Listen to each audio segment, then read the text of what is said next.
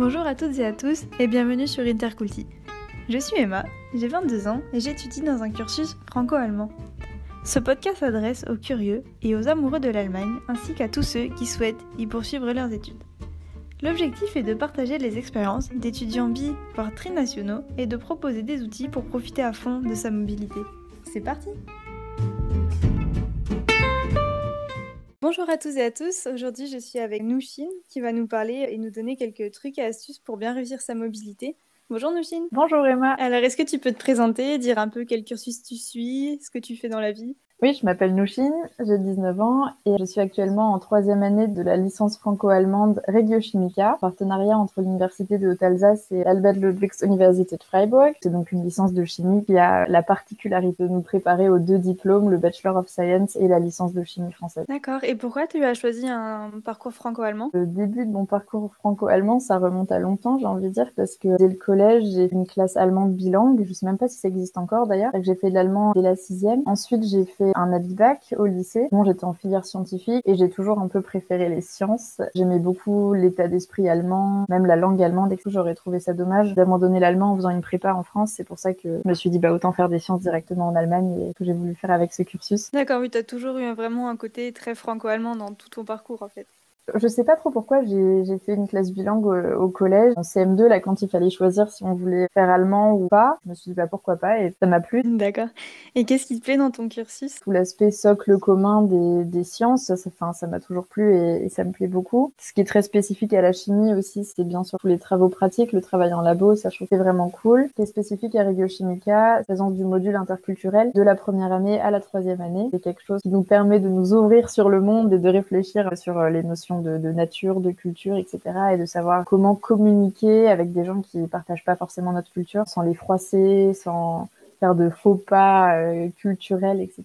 Et euh, comment dire, ça se présente sous forme de, parfois on fait des petites pièces de théâtre, ou alors, ou alors on fait des jeux interculturels ou ce genre de choses. Et, ça, ça me plaît beaucoup, ouais. D'accord. Et du coup, vous avez donc une partie de la promo qui est française, une, parmi de la, une partie de la promo qui est allemande. Ou comment ça se passe pour vous au niveau interculturel? Oui, exactement. On est des petites promos, on est une trentaine, 15 français et 15 allemands. Parfois, c'est un peu plus de français, ça dépend des années. Et on se retrouve tous en première année à, à l'université de Haute-Alsace dans, dans, des petites euh, salle de séminaire.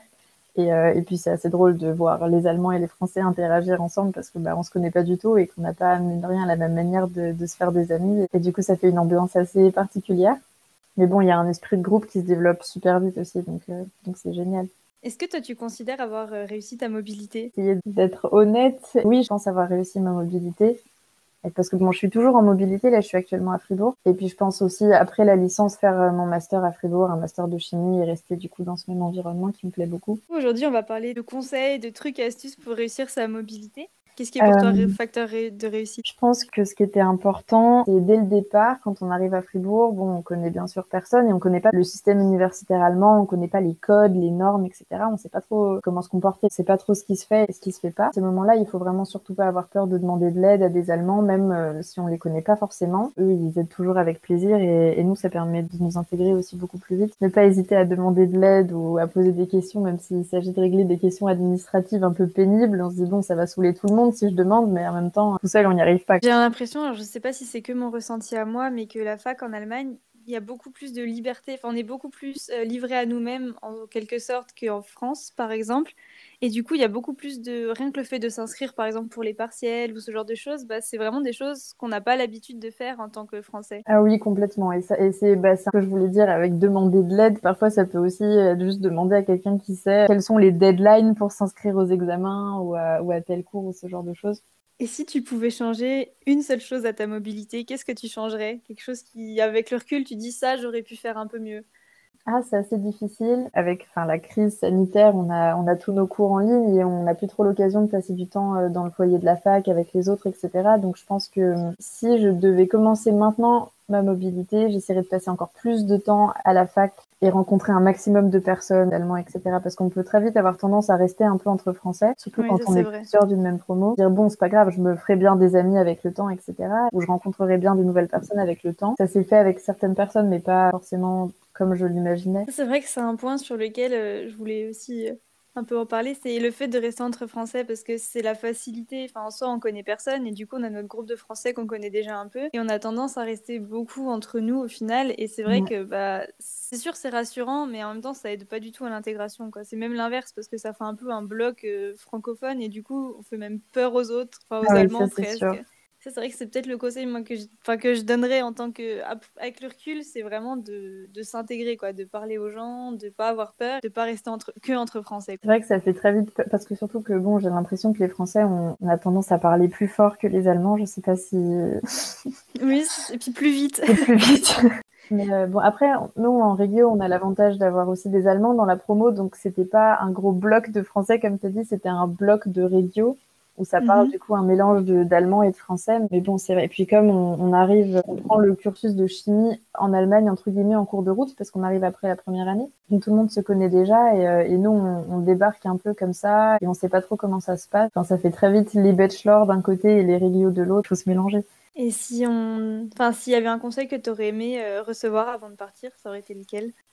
Je sais que j'aurais bien aimé qu'on me dise euh, de partir avec l'esprit plus ouvert parce que je suis allée en Basse-Saxe, en Niedersachsen, enfin Ouais. à Wilhelmshaven.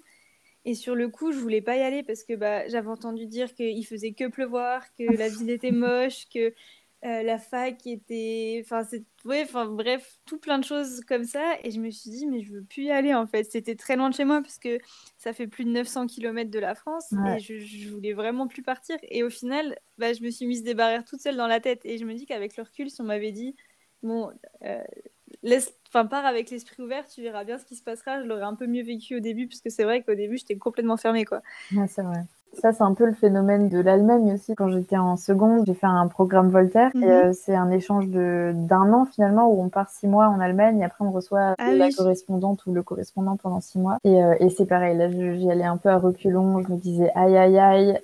Je me disais aussi euh, la météo va être pourrie. Je connais personne. Ma Corrèze, c'est sûr, elle sera horrible. Et en fait, bah non, ça s'est super bien passé. Oui, c'est ça, faut vraiment pas se prendre la tête, en fait. On se prend trop la tête, je pense. Ouais, je pense que ça doit être ça. Et du coup, donc, si tu avais un conseil à donner aux futurs étudiants qui partiraient en mobilité, Bah, je pense justement de pas te prendre la tête finalement comme tu l'as dit et de pas faire mille scénarios en avance de comment ça va se passer, de comment ça va être, etc. Parce que si on m'avait demandé il y a deux ans quoi euh, ma vie elle ressemblerait dans deux ans du coup, bon il y aurait des choses euh, qui qui seraient restées les mêmes c'est sûr, mais il y a beaucoup de choses que j'aurais ça aurait été complètement à côté finalement. On peut pas vraiment prévoir comment ça va se passer. Autant se laisser surprendre parce que bon par- il y a, sur certains points j'avais des attentes un peu plus hautes et du coup j'ai été déçue ou sur certains points justement j'étais agréablement surprise. Ouais il faut pas y aller avec des a priori. et lâcher prise. Voilà. ça marche. Non, c'est vrai qu'au début, on part quand même vraiment avec toujours des idées en tête. On se dit ça va être terrible et tout. Et au final, bon, ça va. Oui, ou même si on se dit ah ça va être super, je vais faire ça, etc. Parce que moi je m'étais un peu dit avant d'aller en Allemagne, super, je vais vivre la vie étudiante, etc. Fribourg c'est une ville super étudiante. Et en fait la vie étudiante je la vis pas du tout comme je l'avais prévu entre guillemets ou comme comme je me l'étais imaginé. T'es arrivé quand, toi, à Fribourg? Moi je suis arrivée en octobre euh, 2019. T'as eu le temps un peu de profiter quand même avant tout ce qui était Corona, quoi. Mais Oui, bien que- sûr. Non, mais dans le sens où on peut voir, euh, je sais pas, on peut avoir des a priori même qui viennent de, je sais pas, des médias ou des séries en mode oui, la vie étudiante, c'est ci, c'est ça, machin. Alors que bon, alors c'est la fac en Allemagne, c'est aussi beaucoup de travail et ça parfois on l'oublie un peu. Ouais, je, trouve que c'est même plus de travail que la France. Ah, c'est beaucoup plus de travail. Déjà parce qu'on apprend un vocabulaire dans une langue qu'on connaît pas. Enfin, moi, c'était de l'économie et je connaissais pas du Ouais. tout quoi, le vocabulaire économique. Ça te fait deux choses à apprendre, quoi. Le Ouais, bah ouais.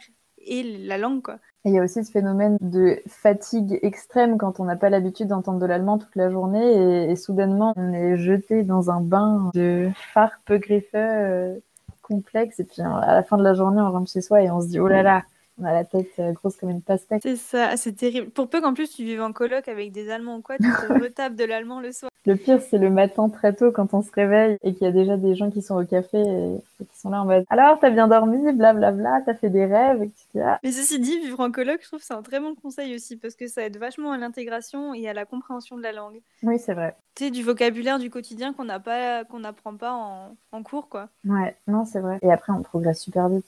Et puis tu rencontres du monde, ça te permet justement de ce qu'on disait tout à l'heure, de sortir un peu de ce groupe de Français, quoi. Ouais, c'est vrai. Encore un truc important, c'est surtout de ne pas avoir peur de faire des fautes quand on s'exprime à l'oral ou même quand on envoie des mails ou des, ou des trucs comme ça. Vraiment de pas avoir peur de son accent français ou ce genre de choses parce que ça peut vraiment être une source de blocage où on peut du coup se dire bon bah je sais pas non je parle pas bien du coup je vais pas parler alors que c'est dommage parce que déjà l'accent français bah tous les Allemands euh, trouvent ça très charmant donc au final ça c'est positif et comme c'est en parlant qu'on progresse donc c'est très important. C'est ça et puis euh, c'est vrai que les, les, Allemands ils sont toujours enfin comme dit tout ils sont dans la bienveillance du coup euh, si tu fais une faute, ça les fait sourire et puis au final, c'est juste rigolo, quoi. C'est pas très gênant.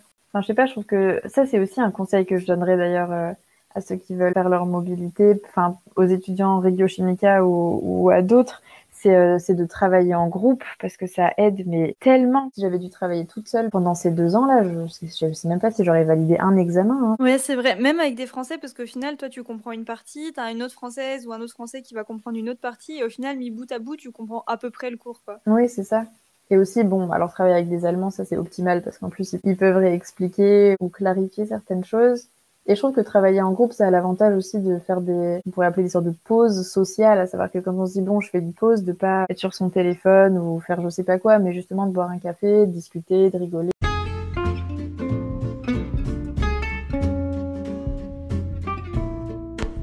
Et voilà, cet épisode est désormais terminé. On se retrouve très vite pour de nouveaux partages d'expériences. En attendant, n'hésite pas à noter l'épisode pour lui donner plus de visibilité. À bientôt! thank you